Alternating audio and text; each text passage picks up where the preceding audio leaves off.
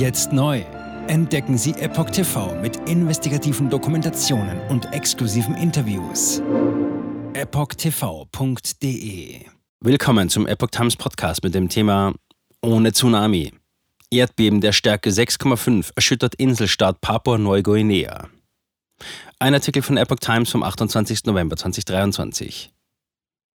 Heute kam es zu einem Erdbeben an der Nordküste Papua-Neuguineas. Es dauerte beinahe eine Minute und es war, als wäre man auf einem Boot. Ein Erdbeben der Stärke 6,5 hat am Dienstag die Nordküste Papua-Neuguineas erschüttert. Das Epizentrum befand sich nach Angaben der US-Erdbebenwarte USGS rund 20 Kilometer vor der Küste des Inselstaats im Pazifik in 12 Kilometern Tiefe. Nach Angaben des Pazifischen Tsunami-Warnzentrums bestand keine Tsunami-Gefahr. Wie ein Zeuge der Nachrichtenagentur AFP sagte, schwankte der Boden, als wäre man auf einem Boot. Das Beben habe beinahe eine Minute gedauert, fügte er hinzu. Erdbeben sind in Papua-Neuguinea keine Seltenheit. Das Land liegt auf dem sogenannten Pazifischen Feuerring, wo mehrere Erdplatten zusammenstoßen. Bei einem Erdbeben der Stärke 7 im April dieses Jahres kamen mindestens sieben Menschen ums Leben. Etwa 180 Häuser wurden bei dem Beben in dem dicht bewaldeten Gebiet Karavari im Landesinneren zerstört.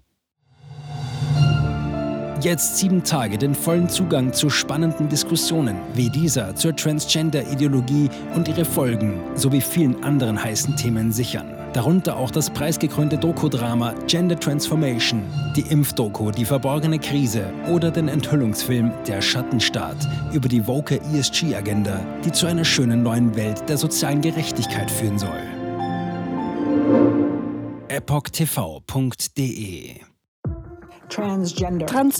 Wird als sehr cool dargestellt durch die Medien, durch TikTok, Reddit, Tumblr, Instagram, Facebook, Twitter, durch ihre Spiele in den Filmen. Warum tun sie das alle gleichzeitig?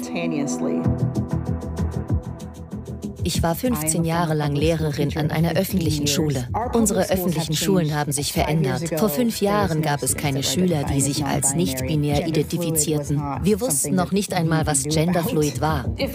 Wenn ich mit einer Person darüber sprechen würde, warum sie glaubt, im falschen Körper zu sein, meine Zulassung wäre in Gefahr. Ich sagte der Therapeutin, ich könnte vielleicht transgender sein, wüsste es nicht genau und bräuchte Hilfe. Er bestätigte mich sofort. Sie bestätigte sofort, dass ich eine Transgender-Frau bin. Diesen Kindern werden gleich nach der ersten Sitzung Pubertätsblocker verschrieben oder sie werden einfach durch die Operationen gejagt. Und dann habe ich mich schlecht gefühlt, müde und erschöpft. Ich fühlte, meine Mutter sagte, ich war kreidebleich.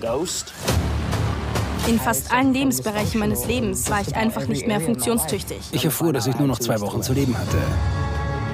Meine Tochter hatte Schmerzen. Sie weinte, konnte nicht schlafen, sich nicht konzentrieren, nachdem sie diese Hormone einnahm. Die Behauptung, dass Pubertätsblocker reversibel sind, ist eine Illusion. Sie hemmen tatsächlich die Entwicklung. Ärzte werden nicht den Mut haben, sich zu äußern. Nur wenige von uns tun es. Denn wenn sie einer sehr großen medizinischen Organisation angehören, wäre ihr Arbeitsplatz in Gefahr. Es ist eine Industrie im Wert von 1,5 Milliarden Dollar allein für chirurgische Eingriffe. Es handelt sich um eine politische Agenda, die umgesetzt wird. Und Kinder sind hier Versuchspersonen. Wenn man in diesem Land nach etwas suchen will, muss man dem Geld folgen denn es wird einem immer die Wahrheit sagen.